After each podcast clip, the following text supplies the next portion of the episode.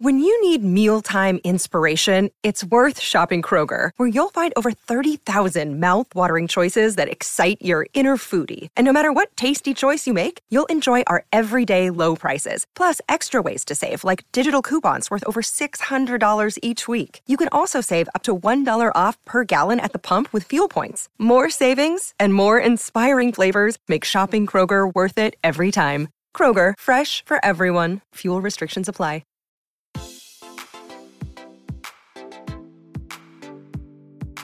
Este es un podcast donde hablamos de todas esas cosas que tu mamá te decía que eran tiempo desperdiciado. Videojuegos, películas, series y más.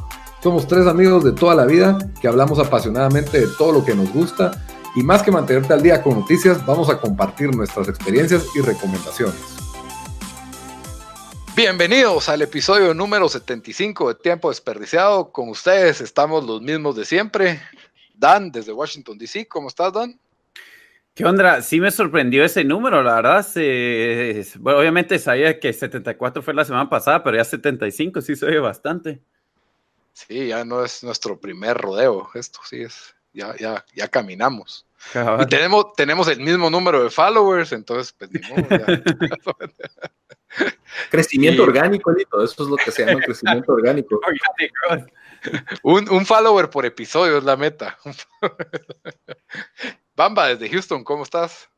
Bien, Lito, aquí perdiste una oportunidad clave de presentar al, a nosotros como, y estamos The Boys, los de siempre, ¿eh? ah, sí, cabal. Bueno, para la segunda temporada. No, no quiero confundir a la, a la, audiencia, la verdad, con que nosotros somos The Boys y vamos a hablar de una serie que se llama The Boys, entonces como y su servidor. Has puesto The Boys, The Boys Are Back in Town de Thin Lizzy, ah, como la intro. Ah, bueno. Para el siguiente año vamos a ver el soundtrack de The Boys Are Back in Town. Para el episodio 150, que son de aquí a 75 episodios, ponemos eso. La verdad hace más sentido porque The Boys Are Back in Town para la segunda temporada. Entonces, ah, estás. Seguro con esa canción va a empezar la segunda temporada de The Boys. Debería haber un círculo de apuestas sobre eso. Es más, yo voy a ir al Reddit de The Boys y voy a poner eso de una vez. Tienen que comenzar la segunda temporada con esto. Esa tiene que ser la primera, la primera canción. Bueno, y su servidor Lito desde Guatemala, porque no me dejaban presentarme. El tema de hoy, adivinen de qué es. Es la serie The Boys, es la, la nueva serie de Amazon Prime. Los chicos, no, no, no The Voice de la voz. Ajá, los chicos, los niños, los chicos como iba a decir, Chayanne. Iba a decir que, ajá, que no, tampoco queremos confundir a la gente porque van a creer que vamos a dedicarle una hora a la discografía de los chicos y Chayanne. La famosa banda de los chicos de los, de los años 80. Eso va a ser el Patreon exclusive. de los cuales solo Chayanne se volvió famoso. Pero todavía siguen de gira los chicos, si no estoy mal, todavía hacen dinero eso. Así que... y ahora son los, los dones, los viejitos. Las boybands nunca mueren. ¿verdad? Ah, no están todavía. Sí, es como todavía está de gira New Kids on the Block. Sí, ahí están. Ahí vi una foto que puso, es Donnie Wahlberg, ¿verdad? Ajá. Que puso on tour, no sé cómo, eh, vi un artículo de él, no sé en, relación a qué era, pero cabal, eh, ahí tenía un artículo, decía on tour, y yo dije, on tour, y dije, ah, si era esta New Kids on the Block, pues, no sabía que estaban on tour. Muy bien, para, los que les interesan los boybands, tenemos un podcast en Patreon una vez para, para que se vayan con el tema. Pero el tema de hoy, pues, es The Boys. También vamos a darle cierre al Jardín de Bronce, por si son la, la, otra persona que está viendo el Jardín de Bronce conmigo, pues, en el universo, pues, se entere de lo que yo pienso de esta serie. Tratamos en Twitter de ver si alguien más lo está para, para tratar de tener en el podcast. Lito preguntó y, nadie, nadie, respondió. Que por cierto, no es mentira. El día, el día que pusiste eso, hice un search de Jardín de Bronce, del hashtag Jardín de Bronce. No miento que salían, pues es como usualmente te salen, o sea, cuando es algo que está trending, te sale un montón, ¿verdad? Gente que lo mencionó en la última hora, algo así había lo que vos dijiste, algo que había dicho alguien el día anterior y así era. Pero sí, solo una cosa, yo puse mal el hashtag y me di cuenta después, ah, porque el, mero, mero hashtag es el jardín de bronce, no es jardín de bronce. Ah, no, pero yo también, yo creo que lo busqué con antes, Usted- a ver. aunque no hay mucha diferencia, o sea, yo encontré un poquito más con el jardín de bronce, que es el, el nombre oficial de la serie. Yo por Yo, Habían cinco tweets, en cambio tres. ajá. Yo juraba que esta serie El Jardín de Bronce era un como show cristiano. Yo creía que eso estábamos hablando por tres semanas seguidas, porque yo cuando ustedes hablan del Jardín de Bronce me desconecto porque no sé de qué está pasando. Si La fuera cristiano tendría más audiencia, tendría. con que cada evangélico lo viera, tendría un montón de audiencia. Que saliera este Joel Austin como invitado especial. Secuestraron al hijo de Cash Luna, tendría que ser. Cash Luna buscándolo con todos sus recursos y aviones. Lo peor es que Cash Luna saldría ahí como, como The Accountant, como Ben Affleck en The Accountant, el- todo, todo macho, porque él, él es el que está financiando la película, vamos. Entonces él es el. Cabal, el contador que dispara es ninja, es Batman de una Por vez. cierto, para los que nos escuchan afuera de Guatemala, Cash Luna es un mega pastor en Guatemala que, que es, es el Joel Austin guatemalteco, diría, ¿no? Pues creo que sería una, una comparación válida. Sí, sí, totalmente. Y si quieren una más al mundo geek, es como Bruce Wayne, en dinero, Sí. Bruno Díaz. Bruno Díaz. Pero bueno, hablando de todo un poco y de temas cristianos, pues empecemos por el, por el tema principal, The Voice, que para mí es la segunda mejor serie del año. Me parece una de las más divertidas de, de todo el año, porque decir de Chernobyl- las más divertidas. Creo que en eso estoy de acuerdo. Ok. Lo que pasa es de que Chernobyl es un tema bastante serio, pero si no hubiera estado Chernobyl, para mí esta es la, la serie, mi serie favorita, pues. Me, encantó, es, es una serie de superhéroes bastante original, fuera de lo convencional. El nivel de producción que le dio Prime Video es el ni- nivel de HBO. eh, tiene toda la calidad del cine, en mi opinión. Y las actuaciones, pues también me parecieron bastante buenas. Eh, uno de los principales es, es actor de cine, pues eh, Carl Urban, que tal vez hace papeles secundarios en, en Thor y en, en Star Trek. Tiene un papel un poco más protagónico. Él es Bueno. eh, McCoy. Ajá. Antes de, de dar, continuar dando nuestras pues, opiniones y demás, solo para dar contexto, The Voice, creo que no se lo mencionaste, que está basado en un, en un cómic del mismo nombre. Eh, del mismo creador que hizo Preacher, que es otra, correcto. un cómic bastante oscuro, con bastante violencia. No sé si diría grotesco, pero nunca lo he leído, pero Es, es, ajá, es del, del escritor Garth Ennis y como dijo Daniel, ¿no? Él es el creador también de Preacher, que es un cómic que tiene mucha fama por ser bastante gráfico y con bastantes cuestiones, eh, por ponerlo de una manera así que está fucked up, porque así lo, siempre que hablas de alguien sobre Preacher, es lo primero que te dice, "Ah, eso es bien fucked up.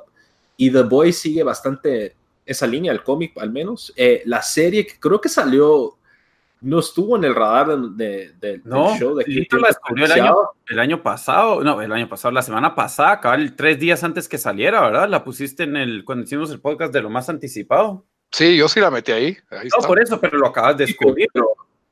Ajá, no fue anticipado había visto, de había visto un trailer, pero no, no a principios de año. A principios de año no tenía en el radar. Y te iba a decir, yo estaba ahí desde el principio. Yo creé el- el- la página Reddit de The Voice. The Voice Guatemala en Facebook es mi grupo desde enero 2017. TheBoys.blogspot.gt Pero sí Punto- salió de la punto- nada. ¿Cuál era? Punto An- Angel Hero, ¿cómo se llama? Angel Fire. Angel Fire, Angel Fire. GeoCities, GeoCities. Ya, si tenemos una audiencia que nació después del año 2000, no entienden ese chiste, pero sí. Pero la verdad, Lito fue el que le hizo bulla ahorita cuando hablamos de lo que más anticipado a la segunda mitad del año. Eh, Daniel y Lito se pasaron todo el fin de semana hablando de que, qué buena estaba esta serie. Solo, solo para un poco de contexto. Bamba, es imposible que mire una serie que uno recomiende, que, que uno recomiende, por lo más que sea por el podcast. Entonces yo dije, fijo, Bamba no la va a querer ver, pero sí, yo no me hacía show. y que bueno, y la viste y, y, y, you, you, were hooked. Es que lo que sucede es, este ciclo, es el ciclo, es el ciclo, y yo le, lo, lo, quiero nombrar el ciclo de HBO, porque siempre que sale una serie de HBO, ustedes dos están como que hablando y que qué bueno está y que esto y lo otro, y de ahí me pongo a ver y usualmente como que me da wea. Entonces, Chernobyl sí estuvo buena, ese sí se las, sí, se las doy pero ponétele Westworld y, y Westworld todas no estas. Solito. Yo estoy, yo estoy solito. West, Westworld sí me bajé yo, me bajé yo así grueso. La cosa es que Daniel y Nito se pasaron el viernes y el sábado True Detective, The Boys, The Boys y dije, bueno, a ver qué tanta bulla es esto. Y no es mentira, los primeros 30 minutos de The Boys es como que si te dieran un, una manada en la cara, o sea, es... Lo comparo a eso porque en esos sí. 30 minutos te venden, o sea, ahí es donde te enganchan.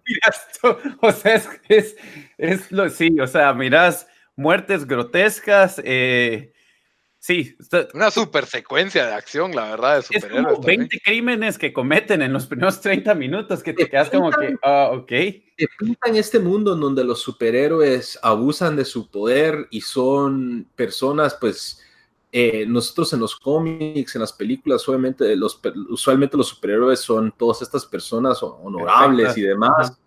Y ahora eh, en esos 30 minutos te pitan, bueno, este es el mundo de The Voice y esto es como que si en nuestro mundo real hubiera gente que tuviera todo este poder, ¿qué es lo que va a hacer esta gente? Pues abusar este poder.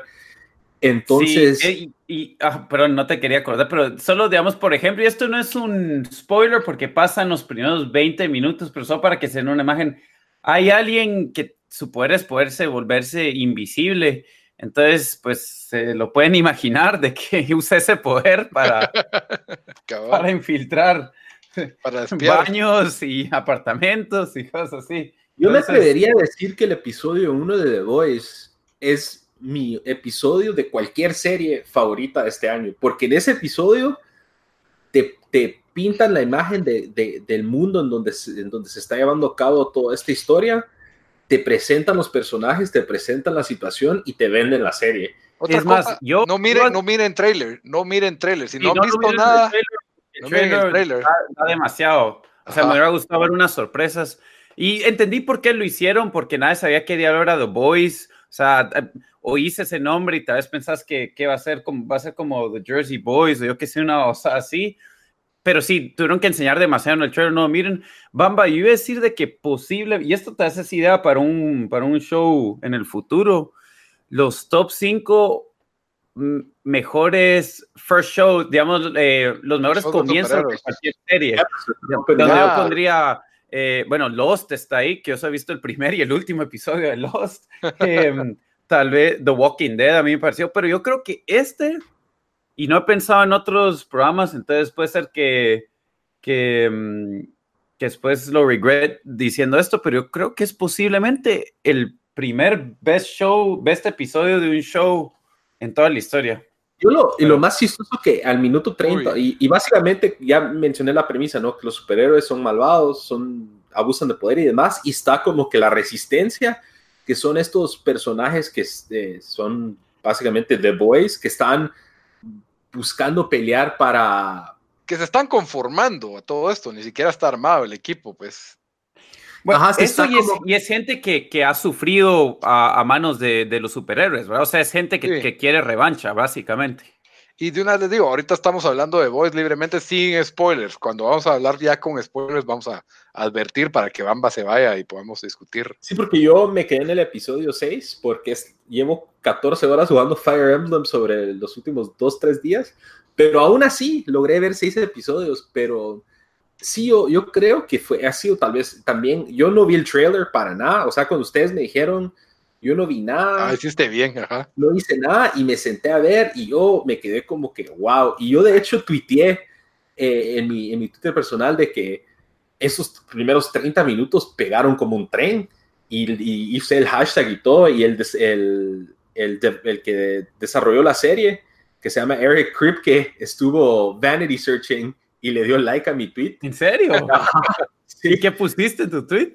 Yo puse como que 30 minutes into the boys and this hits like a train. This is ah, so good. Sí. Y no lo hiciste desde nuestro nuestro Twitter de tiempo desperdiciado a te desperdiciado, ¿verdad? Te vamos a despedir como social media manager de tiempo desperdiciado. Estaba borracho de la emoción que se me olvidó cambiar.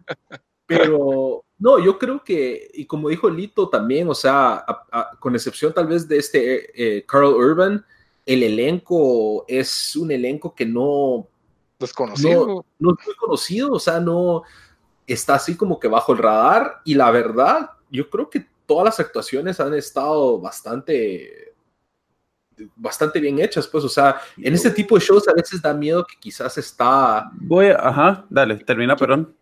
Quizás está todo bien hecho y, y, hay, pues, obviamente recursos para que la serie se vea bien, pero a veces preocupa que las actuaciones van a caer porque son estos nombres no muy famosos, pero... Sí. Pero yo siento que has funcionado. Para mí, lo único que le tengo que reprochar a esta serie es un poco las actuaciones, no con todos, digamos, Homelander para mí se roba el show, para mí es el mejor personaje, el, el que Para dar contexto, Homelander es el Superman. Es el este Superman de la serie. es, totalmente derivado de la Liga de la Justicia, los superhéroes de este universo. sí, fijo.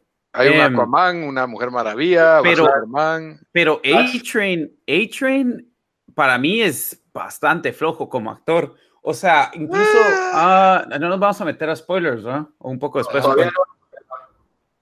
Sí, bueno, ahí voy a decir por qué, pero si hay unas partes donde dije, oh, Lurun, esa actuación, sí, no. Y después, el, el chavo, bueno, el chavo principal, no Sé, o sea, el, el Huey. Em, bueno, no, la verdad no es malo, pero, pero tampoco es como que, oh, como que me entendés, no, no, no sobresale, digamos y cuando estábamos, cuando yo estaba comparando esto con The Umbrella Academy, yo dije, o sea, en The Umbrella Academy habían dos actuaciones especialmente que dije, pucha, qué bien. Oh, no, la hará cuatro. Hazel y Chacha. Bueno, que la verdad esos eran bien escritos más que todo, pero Number Five y Klaus para mí se roban el show en The Umbrella Academy. O sea, eran, lo hacían re bien. Y sentí que aquí el único con que tuve algo así fue Homelander, ¿me entendés? Pero, pero igual, es excelente show, o sea, es, eh, yo, yo lo vi de viernes. Para mí, Billy Butcher, Billy Butcher, eh, para mí te roba el show, el cuate En serio, a mí no muy me gusta él, fíjate, no me gusta el personaje, o sea, no estoy diciendo que lo está actuando mal, pero no, ese como hard guy, hard, tough guy, como hard stance, como bla, bla, bla, no sé, no. Yo estoy con Lito, a mí sí me encantó el, el papel que hace él, él es así como que le da el toque de, es, es charming, el, el tipo es como un eh, diría yo tal vez un, Tony Stark más psicópata. Un Constantine se me hizo a mí, pero Constantine Comic. Constantine, o Constantine el show que, que lastimosamente solo duró dos episodios, que salió hace como tres años. Hace ah, no lo vi. Pero sí, eh, la actuación de él me gustó mucho, la actuación de... Eh, ¿Cómo se llama? De Homelander, que es este personaje que es el Superman, hasta miedo da. O sea, imagínense, esto es como que, ¿qué, ¿qué pasaría si el mundo tuviera un Superman corrupto? Y eso es lo que es ese personaje.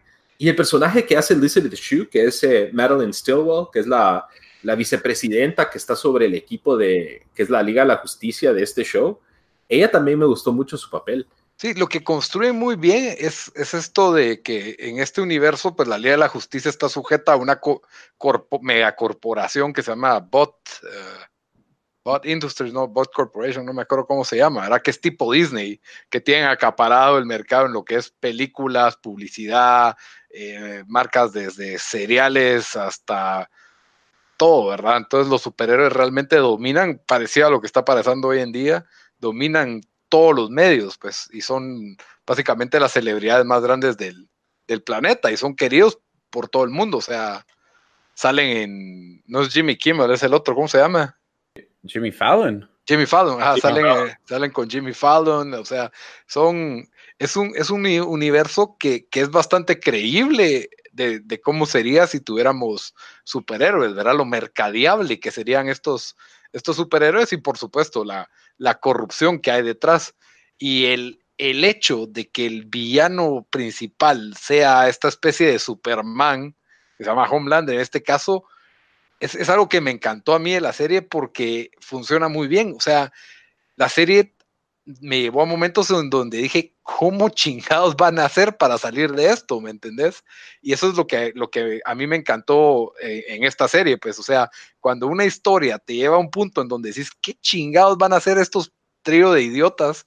Porque a pesar de que son como profesionales, pues están bastante limitados de recursos y son humanos de carne y hueso y sus rivales básicamente son dioses, pues, o sea, son superhéroes con superpoderes, de, eh, digamos, A-Train, que es uno de los principales que solo corriendo y atropellando a alguien lo puede hacer estallar, pues, o sea, es, es, para mí, eh, no sé, me encanta la premisa de que realmente el héroe es un underdog, pues, y en este caso Hughie, que viene de la nada, su, su motivación, pues, ya, ya, pues ahí que, por cierto, hay que mencionar, eh, el papá de Huey es, ¿cómo se llama este actor? Se llama Simon, Pegg.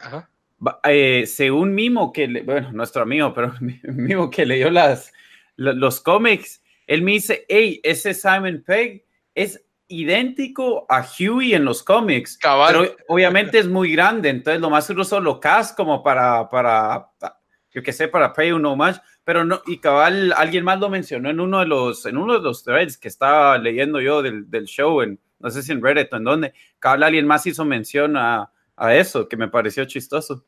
Sí, yo, yo he leído como tres cómics de esto porque empecé después de ver el show y cabal me di cuenta de lo mismo, yo como que qué raro, y encima de Hughie en el cómic es, es escocés. Entonces, sí, hay, ahí vemos. ¿Es el show pasa en Escocia o en dónde pasa? No, pasa en Estados Unidos, porque Homelander obviamente es, de Estados Unidos. pero el accidente ocurre ah, en Escocia. ajá. entonces. Eh, Hablando de eso, ¿será que nos metemos de una vez a spoilers? Bueno, nos podemos meter a spoilers sin meternos en lo que pasó al final, porque vamos, ya viste seis episodios. Spoilers de trailer, diría yo. Spoilers de trailer, digo yo. Va, está bueno. Entonces si alguien no quiere oír los full spoilers de esto, ahí vamos a poner los timestamps para que, para que puedan, eh, si quieren oír otras partes del show. Y definitivamente, obviamente ya nos oyeron hablar maravillas de este show. Entonces, obviamente mírenlo, está en Amazon Prime y si no, pues... Una de las mejores series del año. Cabal, sí. Eh, y bueno, metámonos a spoilers entonces. Sí, por lo menos spoilers del primer episodio, diría yo, que es más o menos lo que pone el tren en, lo que pone el tren, ¿va? Ah, es que hay otras escenas que yo quiero hablar, que quiero que, que, han, que fueron pasando después. Sí, o sea, la, la, premisa del show, a mí lo que me gusta es que cada personaje está bien motivado, está bien armado, eh, cada personaje reacciona en una forma relativamente coherente a lo que, a lo que va el show, ¿verdad? Entonces, eh, me gusta cómo es Homelander, su, pues, obviamente es un ser corrupto, pero lo que más le importa es tener esa actitud de superhéroe de Estados Unidos con la bandera puesta en la capa, eh, como un Superman en esteroides, así en... Bamba, una pregunta, ¿vos ya está la escena del avión? Ya, ya, ya. Uh, este creo para que episodio 4. Esa escena, o sea, es... Es que mira, regresando a Homelander, no creo que es completamente así como una persona evil, ¿verdad? En el sentido que quiere causar mal, pero todo lo que le importa es la imagen y todo eso. Y ese episodio, o sea, me pareció tan realista en el sentido de que él se da cuenta, bueno, no va a poder salvar a todos, entonces no quiero salvar a nadie porque no quiero que nadie se entere que no puede salvar a todos. Bueno, parte, en parte fue porque él cuando, para dar contexto, eh, es un atentado terrorista de un avión, lo, lo toman secuestro, hijack, lo secuestran. Entonces, Homelander vuela con Queen Maeve, que es la Wonder Woman, al avión, y él para tratar de como que pelear con los malos tiró como láseres.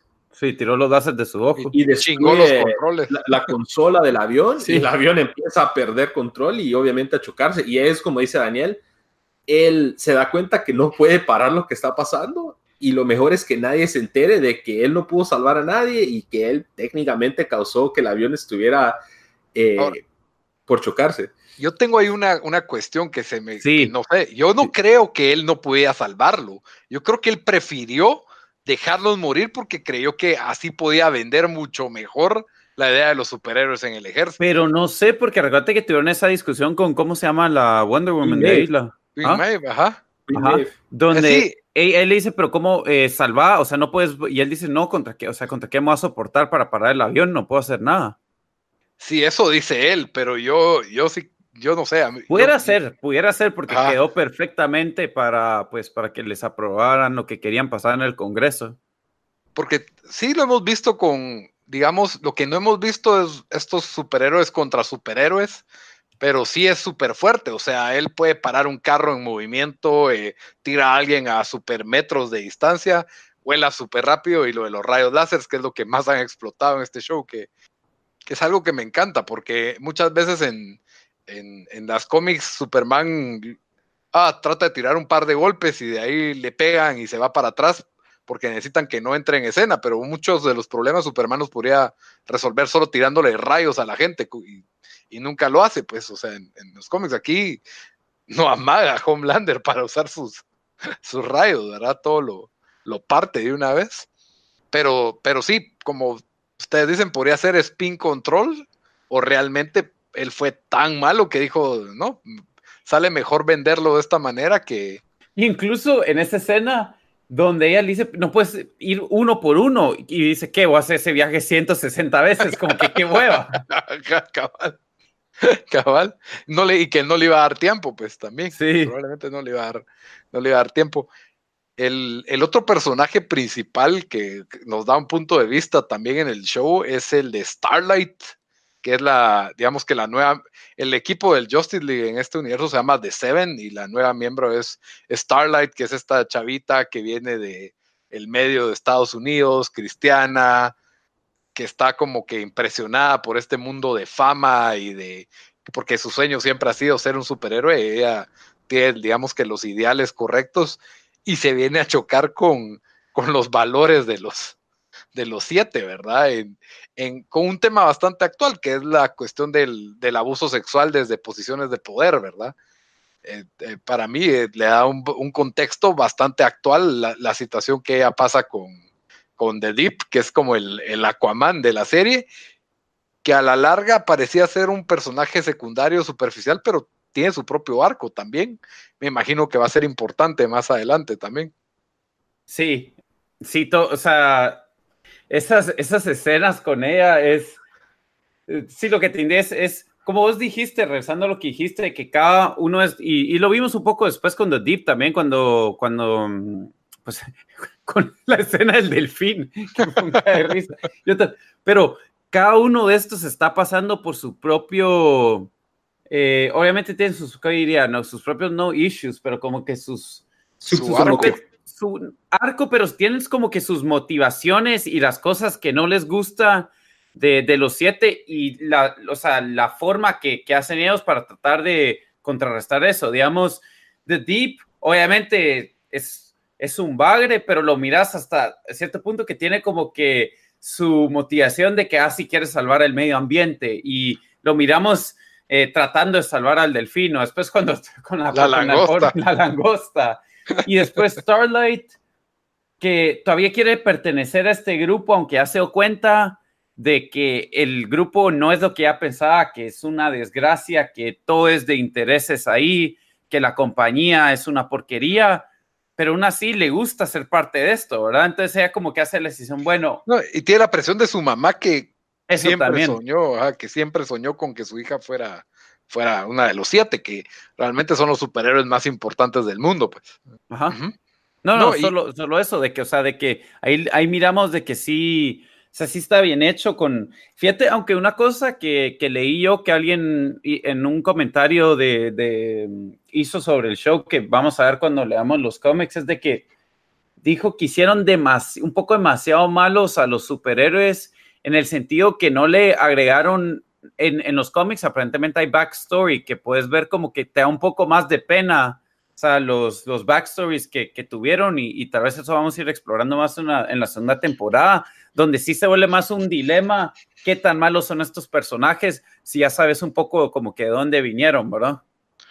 Sí, el cómic, el problema es de que el tiempo es dinero en, la serie, entonces cuesta mucho, son muchos personajes, o sea, digamos, solo de los superhéroes son siete y en los que más se enfocan es The Deep, Starlight y Homelander, un cacho Queen, Queen Maeve, Maeve, ajá, eh, que es, para mí es un personaje de los que me hubiera interesado saber más, pero siento que no le dedicaron suficiente tiempo y el poco tiempo que le dieron me pareció como, me, no está muy tan interesante, ¿verdad? O sea, no, no nos dieron mayor cosa. Mucho, mucho de la serie es que te va tirando por medio de diálogos pequeñas cosas del pasado de cada personaje, pero nunca te da como que un dibujo completo, sino que te lo va revelando en cada episodio un poquito más. Eh, digamos, eh, Billy Butcher, que es uno de los personajes principales, de él sabes poco, nada en los primeros episodios y poco a poco todos los diálogos que está teniendo como de Mallory Files y, todo lo que habla con esta gente de la CIA eh, va tomando más sentido, ¿verdad? Y, él ya tenía trasfondo con el otro Frenchy, que es el, francés, como lo dice su nombre, y, y Morris Milk, que es el otro como agente especial que, me pareció bastante bueno, su personaje que siempre lo anda llamando la, la novia. y son, son momentos como que bastante chistosos esos en, equipo, ¿verdad? Y a los siete, pues sí, como vos decís, se les pinta más en una luz de, de, villanos o que les da igual o de indiferencia. Queen Maeve se le pinta como indiferente. El A-Train es como irresponsable o negligente.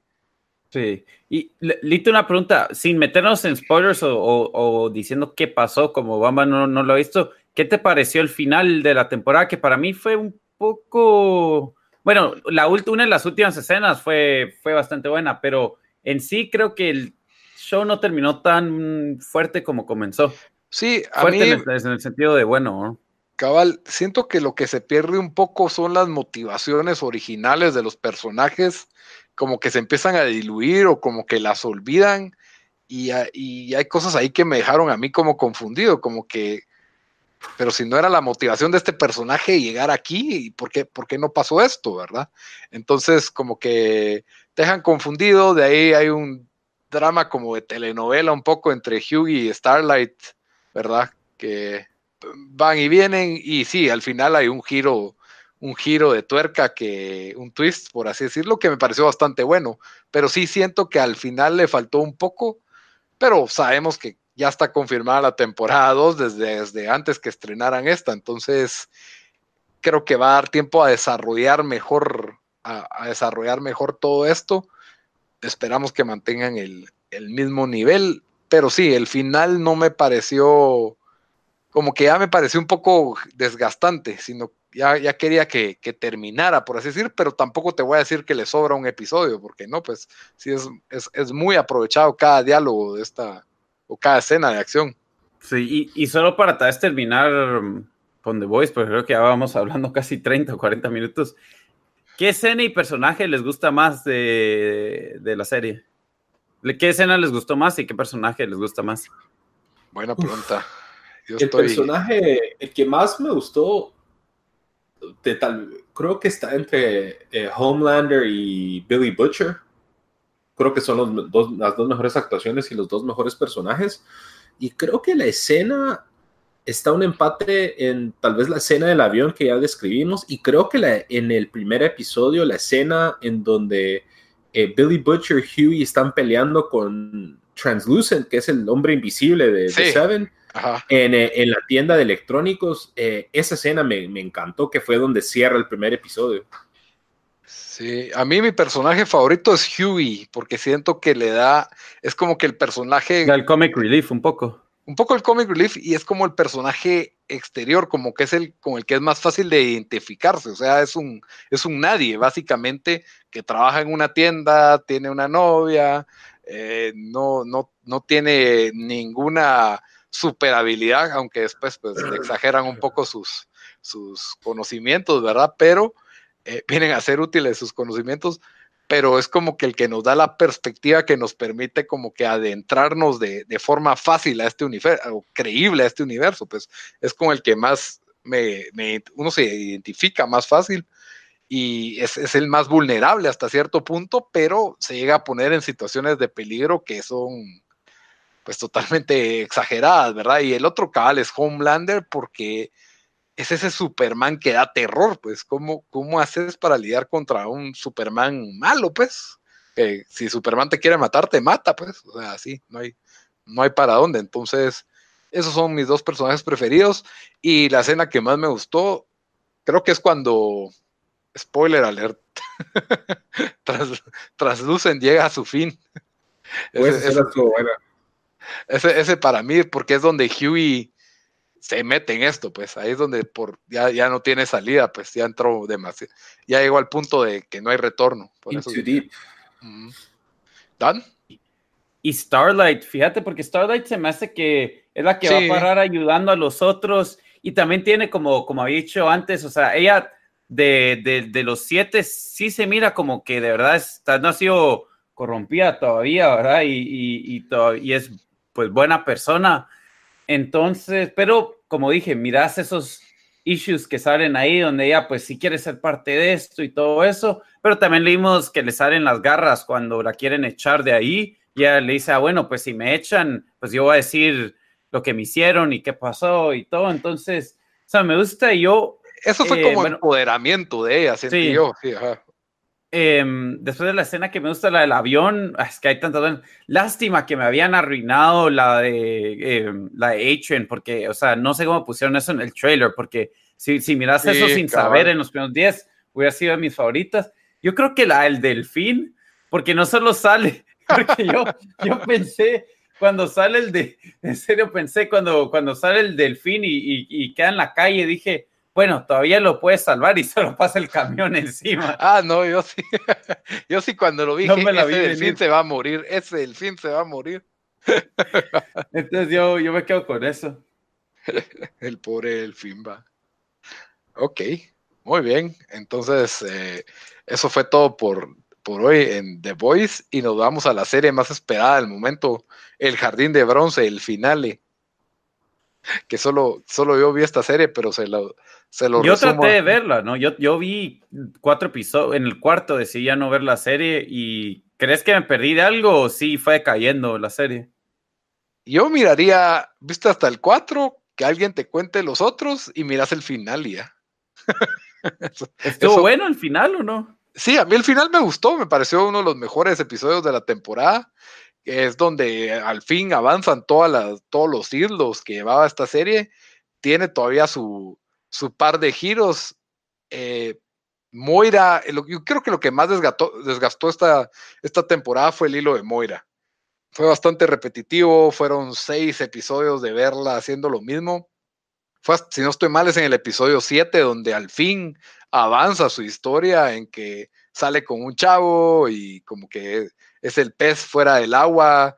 Este chavo como que le gusta a Moira y la está llevando a, a conocer otros jóvenes y, pues ahí se expone a, cosas como las fiestas o el alcohol, cosas que, son normales pues en, jóvenes de 16, 17 años, ¿verdad? Entonces, eh, ah, me pareció bueno ese avance y de ver a Moira interactuar en ese, en ese contexto. Y en el episodio 7, pues tiene, tiene una escena bastante intensa que le da, que le da suspenso o le da como que le suma problemas a Fabián en, ese sentido, ¿verdad? Por otro lado, Fabián y Blanco, full action Jackson, salen persiguiendo gente por todo el, por todo el episodio. La serie te termina de contar exactamente qué fue lo que pasó, no te deja ningún misterio al aire. Y si bien sabes que los personajes no saben lo que pasó, el show sí te enseña lo que pasó, lo cual, lo cual me gustó porque solo ves lo que los personajes lograron, de lo que Fabián y Blanco lograron descifrar de, este caso, ¿verdad? Uno, de una vez, spoilers, ¿verdad? Se los voy a tirar con todo. Eh, el, hasta el último momento encuentran a, Martín y lo encuentran muerto, ¿verdad? Estaba, estaba enterrado, pero la persona que lo había matado no tenía que ver con toda esta red de, de las barras y del tráfico de pornografía sino que era una persona ajena la que, la que lo había matado, lo cual me pareció un, buen giro y era una persona con las motivaciones apropiadas, pues aparentemente Martín había sido el que había jalado a su hija a, este círculo de pornografía y la hija se suicidó después de que salieron sus videos, entonces el papá de ella pues decide, decide matar a Martín, lo cual era totalmente ajeno, ¿verdad? Y el, el shock de la mamá. las actuaciones fueron bastante buenas y, y por eso. Ese twist no está tan malo, Lara. Ajá, a, mí me gustó. El, te, desvían o te distraen con tres posibles personas, todavía le dan un cierre a los avances de, de Doberti y le doy un 6 de 10 a esta segunda, a esta segunda temporada. El episodio último fue, fue los mejores, fue tal vez el mejor de la segunda temporada, entonces creo que rescata un poco, pero sí tienen que mejorar, eso sí, los secundarios, porque si no te paran, te paran desgastando, como digamos, las únicas dos personas que conozco que miran este show y fueron vos y mi novia, y los dos dijeron que ya no soportaban el personaje de, de Moira, pues. Entonces, creo Ahora, ¿dejaron cosas abiertas para la siguiente temporada? O no, no, para nada. Ahí cierra. Vos quisieras ver una tercera temporada. Ah, sí, yo sí le doy chance a, la tercera temporada, porque lo que me gusta es que es otra, es otra historia, lo que sí es ver a Fabián metido en estas, ¿verdad? Entonces, el, a mí me gustó mucho cómo lo explicó el autor del libro, que él decía, el Jardín de Bronce, la primera temporada es una, es, una historia del origen de un héroe, ¿verdad? De cómo esta persona tiene un talento para encontrar a personas perdidas. Y cabal es lo que ves en esta segunda temporada, cómo Fabián es mejor que la policía y no tiene las limitaciones de la burocracia que tiene especialmente la policía en Latinoamérica, a pesar de tener recursos limitados y, cómo eh, usan bastante las líneas de Doberti en este último episodio del eh, líneas de Doberti en la primera temporada, ¿verdad? De que si sos una persona obsesiva con los detalles, eh, por más de que si a una persona se la trae a la tierra, deja una cicatriz, ¿verdad? Entonces no hay, no hay crimen perfecto y eso, eso me gusta a mí. No, no, de nuevo, no voy a decir que esta serie, la, temporada 1 sí, pero la 2 no es como que tenés que verla, pero si la ves, eh, tiene sus defectos y para mí fue pasable, para vos no lo fue, entonces ahí, ahí ya dirán ustedes, sean jueces ustedes, está en HBO para que, para que la, la miren y ya, se las spoilé por completo, pero si la vieron, pues por lo menos tuvieron alguien más que, que opinó de la serie, porque no hay reviews de esta serie en, en línea, no hay. Yo creo que hay, tiene, hay una, razón. dándole review. Yo creo que hay una razón por la cual no hay reviews de esta serie. Pero es raro, porque es, es HBO, es Argentina, es Argentina tiene una industria tan poderosa de, de, series y de cine que esto puede pasar desapercibido. Pero lo que entiendo, este actor es bastante famoso por lo guapo que es también. Eh, entonces, no sé. No sé la, verdad, la verdad sí es bien raro eso. Incluso, pues Conocemos un par de otros podcasts argentinos que, que hablan de, de, cine y de televisión y, creo que ni uno lo ha mencionado, ¿verdad? Nada, sí, cero, cabal. Mala, mala onda con su arte. Pero bueno, entonces yo creo que cerramos el episodio con el review de Bamba de Fire Emblem. Primeras impresiones. primeras impresiones porque... Sí. Eh, bueno, Fire Emblem Three Houses eh, fue el, Es un videojuego, solo para los que no saben. es, es, un videojuego que acaba de salir el, el, 26 de julio para Nintendo Switch, exclusivo. Eh, era uno de los juegos pues, más anticipados de, para, la, para la consola, al menos de los exclusivos. Y era mi personal juego número uno más anticipado del año. yo la verdad los personajes o esta franquicia en realidad empezó a tener un poco de auge en el, en el occidente cuando salió Super Smash Brothers. Eh, ¿Cuál es el, cómo se llama el de GameCube? Brawl. Brawl, creo que es el de GameCube. Como salió el personaje de Marth y de Roy, que eran personajes de esta franquicia, pero no habían salido juegos de Fire Emblem en el occidente traducidos, pero ahí empezaron a agarrar popularidad y luego empezaron a traer pues ya las traducciones. El juego que sí fue donde despegó, eh, al menos aquí en el de, este lado del mundo, fue en Fire Emblem Awakening para el Nintendo 3DS, que fue creo que el más popular hasta ese punto, creo que salió en 2013. Y esta es la primera vez que sale un, juego de la serie en una consola, pues, eh, en un home console de Nintendo desde el Wii. Entonces, la verdad, había mucha anticipación. Es un juego de estrategia eh, a turnos eh, y lo hace famoso uno por el desarrollo de los personajes y de las clases. O sea, tenés gente que se especializa en espadas, en, eh, lanzas, en flechas, en magia, etc. Y lo otro por la cual la serie es muy famosa es de que la, si se muere uno de tus personajes, pues, o sea, en, combate ya no vuelva a salir, o sea, se muere fijo. Eh, que eso hace que haya un, eh, hayan stakes en cada batalla y te hace que tengas como que bastante cautela y, le pongas mucho pensamiento a cada movimiento de tu ejército.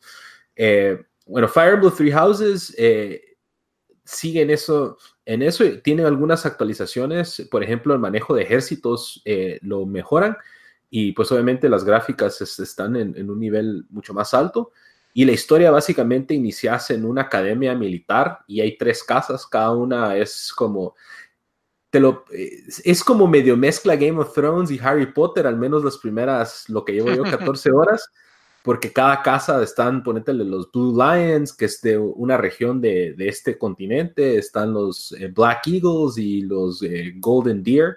Las oranchihuanas y los Casi que, los Red Monkeys, pero no, cada casa pues eh, es parte de una nación que tiene sus propias motivaciones y su propia historia y cada uno de los personajes están bien desarrollados porque cada uno tiene, cuando interactúas con ellos en la academia, pues tienen pues sus, pasados y sus motivaciones y algunos son hijos de realeza, otros son pues commoners y, en ese sentido te pintan un mundo eh, muy interesante y la verdad pues lo demás es el estilo clásico de las batallas de a turnos que eh, me gusta mucho bastante las innovaciones, por ejemplo, que cada ahora uno de tus personajes tiene ejércitos a su mando y es un como que poder especial que puedes usar. El, el manejo de armas también cambió un poquito. Antes era, históricamente Fire Emblem era eh, un triángulo de armas, entonces creo que lanzas eh, le ganaban a espadas, espadas le ganaban a, a, hachas y hachas le ganaban a lanzas, algo así. era papel y tijera. Casi que, entonces tenías que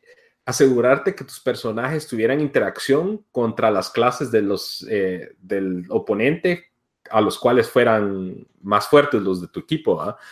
Eso ya lo, lo hacen a un lado totalmente, lo cual a mucha gente al principio tenía como que miedo que iba a arruinar eh, pues el juego, porque esto siempre lo ha tenido todos los Fire Emblem, pero ahora se enfocan más a que el desarrollo de cada uno de los personajes vas destapando diferentes habilidades con cada arma y esos te sirven para podértele atacar eh, más fuerte a las diferentes, ponerte a los de magia, a los arqueros o a los, eh, los de espadas y demás.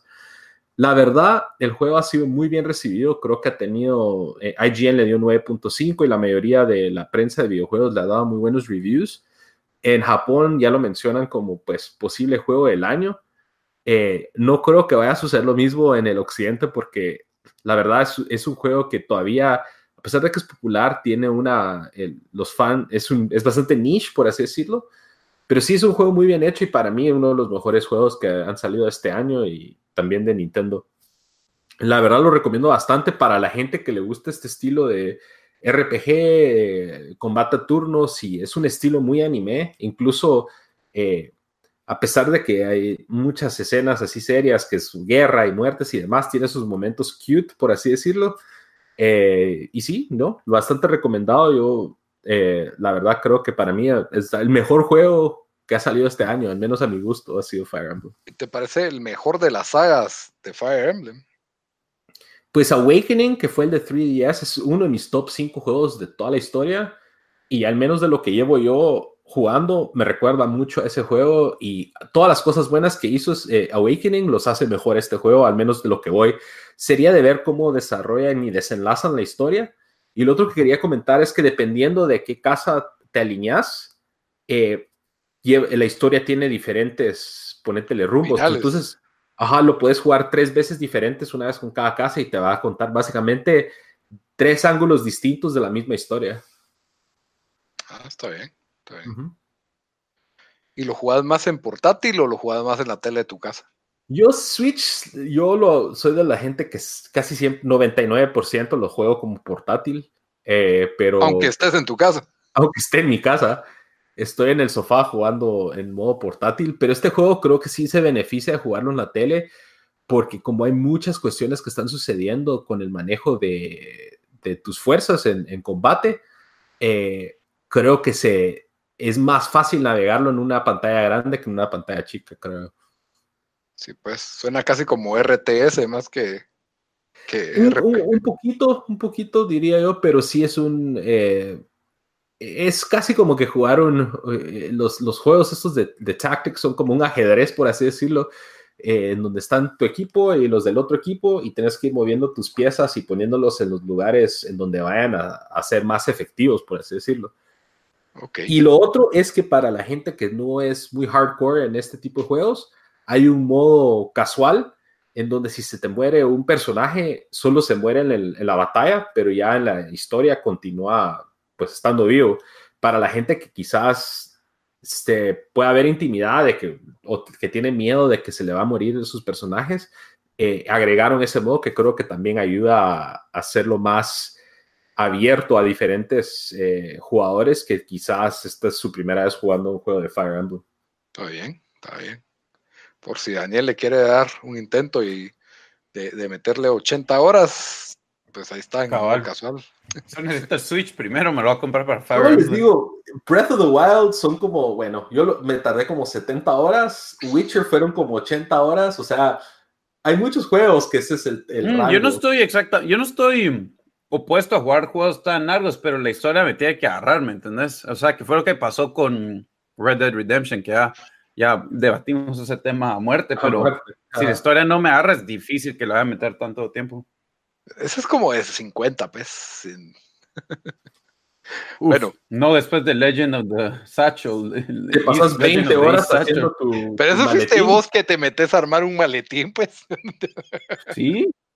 Había que hacerlo, así puedo cargar todo, si no, solo puedo cargar tres cosas a la vez. Sí, depende de tu estilo de juego. Yo soy de los que solo quiero pasar las misiones principales y tal vez una o dos side missions y se acabó. Vamos, next. Pero, pero igual no me llama la atención este juego, así que paso pues ahí a los que a los que les guste. Y como siempre, pues terminamos nuestros episodios con una recomendación de la semana. Entonces, ¿quién quiere primero? Dan, Yo puedo ir. Dale, ¿qué nos recomendás para esta semana? Yo esta vez, creo que es primera vez que hago esto, no es exactamente una recomendación porque la verdad vi dos cosas nuevas esta semana que pensé que una las recomendar las dos fueron un fail. Una ni lo pude terminar de ver, que fue The Great Hack en, en Netflix, que desperdicio de tiempo, 20 minutos duré, y después lo, que es un más un documental sobre qué se puede hacer con nuestra, con nuestra data em, eh, que tenemos en Facebook y todo eso, pero todo lo hicieron, o sea, pasar porque como que diciendo que ganó Trump por eso y lo de Brexit, cuando no se dan cuenta que, o sea, esto no es ningún secreto de que un montón de esto lo, lo están usando sea, las compañías, y, hay, y, no solo eso, sino hay eh, usos más serios, más eh, que peligran más. Entonces, siento que, que la línea que agarró el, el, documental nada que ver. O sea, no, no, a mí parecer peor con, con, que yo sé bastante sobre ese tema y es un tema que sí me ha interesado. Incluso he ido a algunas pláticas sobre privacy rights y todo eso. Entonces, fue, fue la verdad para mí un, una oportunidad desperdiciada para, para hablar de este tema. Pero la película que quería hablar se llaman Todos lo saben o Everyone Knows.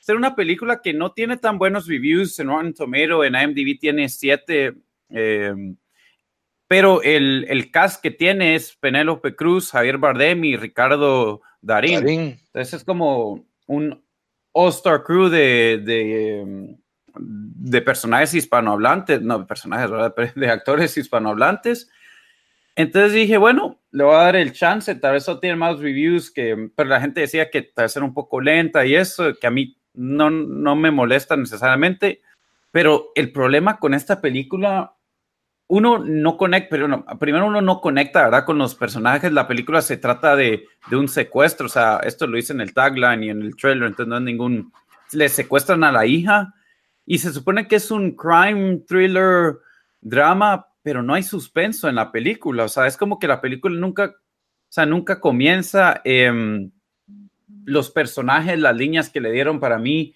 eh, el guion no, no era muy bueno. El, el, personaje de Ricardo Darín completamente desperdiciado, desperdiciado. O sea, hasta el punto de ser increíble. Era alguien que se desapareció su hija y seguía diciendo, sí, pero eh, eh gracias a Dios la, la, vamos a encontrar y creamos en Dios, y, pero de una forma no creíble, eh, ¿me entendés? Entonces, La película me sorprendió lo mala que era. La verdad, yo solo la terminé para poder decir que la vi completa, pero sí, ni, ni se preocupen en verla, em, porque, porque sí, no vale la pena verla. Está en Netflix, ahí fue donde la vi, por eso es que Y la el vi. tiempo. Esta es tu, tu- recom- recomendación es que no, No la mires ve. una película. Cabal. Sí, Lito hizo eso una vez, entonces yo... Recomendación ¿Qué quieres negativa. que haga? Mira, sería The Boys y vi estas dos películas, pensa- esta película y esta, Serio. pensando que una de las dos, o sea, les estoy, es más, es algo más útil porque les estoy, ajá, les, es- les estoy, no van a desperdiciar dos horas de su vida viendo esta, esta mala película. Entonces, Nuestro podcast favor. literalmente se llama Tiempo Desperdiciado, Daniel. Sí, ¿verdad? Tiempo desperdiciado en cosas buenas. Cosas buenas. Ajá. Bueno, bien, una advertencia entonces, Daniel. disclaimer. Bamba, tu, tu recomendación. Bueno, eh, esto va de la mano de que, bueno, acabo de ver eh, Once Upon a Time in Hollywood, entonces creo que para eh, dar un poco más contexto a parte de la, histo- de la historia de esta película que se relaciona con eh, lo que sucedió con la familia Manson y Charles Manson en los años 60, es un documental que es parte de, del show 2020, de, creo que este 2020 es de ABC, si no estoy mal Sí, ABC. que se llama Truth and Lies, The Family Manson, y es básicamente, pues, eh, recapitulan lo que sucedió, los hechos reales de el entorno de la familia Manson y cómo ellos, eh, los problemas y, y la, y, pues, las muertes y todo que, que ellos hicieron en los años 60. Creo que lo recomiendo porque teniendo este contexto histórico, les va a poder ayudar un poco más a apreciar Te Sí, oigo. no, que está diciendo que pinta la historia, no es ningún Ajá. spoiler. Sí, sí, sí. O sea, ajá, pinta la historia, nos pone eh, un poco más de contexto en esa época y creo que los va a ayudar también poder eh, tener un, un- un aprecio de lo que está tratando de hacer la película. Entonces, la verdad, bastante buena. Las- los documentales de 2020 también usualmente son bastante buenos, como este. Lo pueden encontrar en YouTube si solo buscan Truth and Lies, The Family Manson. Hay como cuatro videos que gente ha, subido de este mismo documental, que es una hora y media, una hora y veinte. Y la verdad lo recomiendo antes de que vayan a ver Once Upon a Time in Hollywood. Ah, va, le voy a chance de una vez. Bueno, y mi, mi recomendación de la semana es una serie que, que la estoy viendo porque la nominaron a un, a, al Emmy, ¿verdad? La serie se llama Russian Doll, muñeca rusa, es de Netflix.